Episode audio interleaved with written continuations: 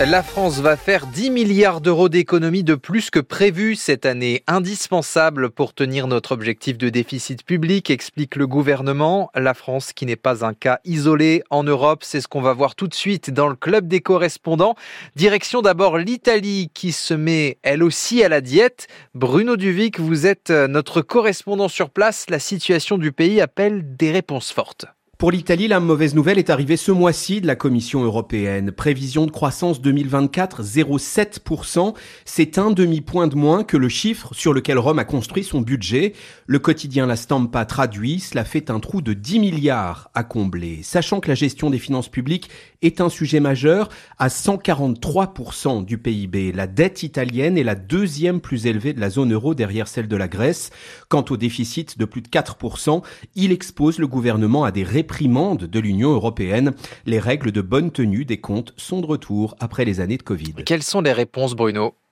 Alors dans le budget 2024, le trou se creuse plus qu'autre chose de 16 milliards d'euros. Giorgia Meloni refuse d'augmenter les impôts. Ce qui est sur la table, c'est un plan de privatisation qui pourrait rapporter une vingtaine de milliards sur plusieurs années. Euh, départ de l'État dans la poste, dans le géant de l'énergie Eni et dans les chemins de fer pourraient être cédés.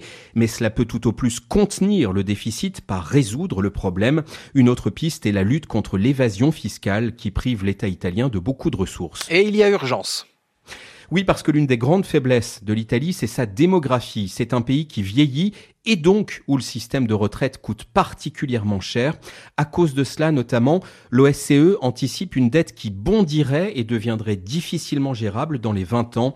L'Italie a des décisions difficiles à prendre si elle ne veut pas se trouver confrontée à moyen terme à une crise sérieuse. Bruno Duvic à Rome, nous voici à présent en Grèce avec vous, Angélique Kourounis. La dette grecque monte à 120% de son produit intérieur brut, mais le pays fait figure d'élève modèle au vu du chemin parcouru depuis la crise économique. La situation de la Grèce est sans nul doute meilleure qu'il y a dix ans. Il y a eu un assainissement dramatique et douloureux des finances du pays et il y a deux ans, la Commission européenne a cessé sa surveillance du pays, mettant un terme à 12 ans de mise sous tutelle humiliante. La note de la dette grecque est sortie de la catégorie spéculative pour passer dans la catégorie d'investissement. Ceci expliquant cela, la confiance revient. Ce qui attire les investissements, c'est un gage de qualité dans la logique libérale. Mais attention, ces chiffres cache peut-être une autre réalité. Quelle réalité, Angélique? Celle d'une embellie somme toute fragile. Les investissements ont créé des emplois, mais uniquement dans le secteur du BTP et du tourisme qui à lui seul entre pour 25% dans le PIB du pays. Ces emplois sont essentiellement des CDI et du temps partiel. Il n'y a pas d'usine qui s'installe, pas de PME qui se crée. Or, les PME sont la colonne vertébrale de l'économie grecque, ce qui veut dire que les fondamentaux de l'économie grecque ne changent pas. On se base toujours sur la marine marchande, en perte de vitesse depuis peu, et sur le tourisme qui reste vulnérable. On l'a vu avec la crise du Covid et les conflits régionaux. L'inflation ici est par ailleurs l'une des plus élevées de l'eurozone et la précarité terriblement élevée. Mais la diminution de la dette, euh, elle va faire baisser cette précarité. Elle va surtout aider à ce que le pays puisse emprunter sur les marchés cette année à un taux très intéressant. Mais cela sera au prix d'un véritable développement économique et structurel du pays, développement qui vraiment se fait attendre. Angélique Kourounis, nous voici en Espagne où la dette représentait au mois de décembre dernier 107,7% du produit intérieur brut espagnol, mieux que la France, 111,7% du PIB au même moment. Euh, Mathieu de Taillac, le gouvernement espagnol euh, est-il inquiet ou se montre-t-il rassurant? Alors le gouvernement espagnol se veut rassurant. Certes, la dette est élevée, mais au moins elle descend et son niveau respecte les engagements de Madrid. 107,7% du PIB, c'est 4 dixièmes de moins, de mieux donc, que ce qui était fixé dans le plan budgétaire envoyé en octobre dernier à Bruxelles.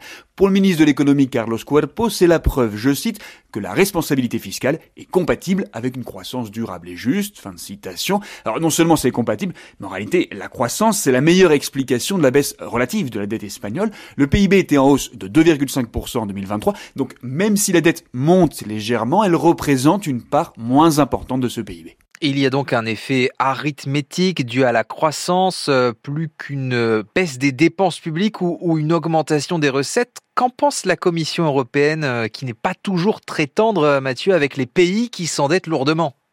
Alors la Commission a donné son feu vert au plan budgétaire dont je vous parlais, c'était en novembre dernier, mais elle a accompagné cet avis d'avertissement. La situation fiscale espagnole est un défi très difficile à juger Bruxelles, et surtout la Commission ne voit pas, dit-elle, de stratégie fiscale crédible à moyen terme.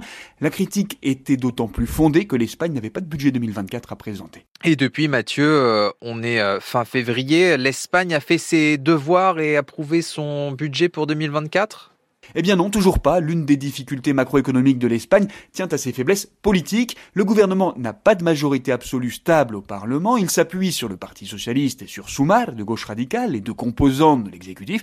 Mais ce n'est pas suffisant. Il doit compléter ses forces par d'autres formations, notamment des indépendantistes catalans. Or, le gouvernement est très occupé à négocier une loi d'amnistie avec ces indépendantistes. Et en attendant, le budget n'avance pas. La ministre des Finances s'est donné jusqu'à la fin mars pour boucler le dossier. En attendant, c'est le budget de l'an dernier qui a été reconduit. Mathieu de Taillac à Madrid pour refermer le club des correspondants de France Info.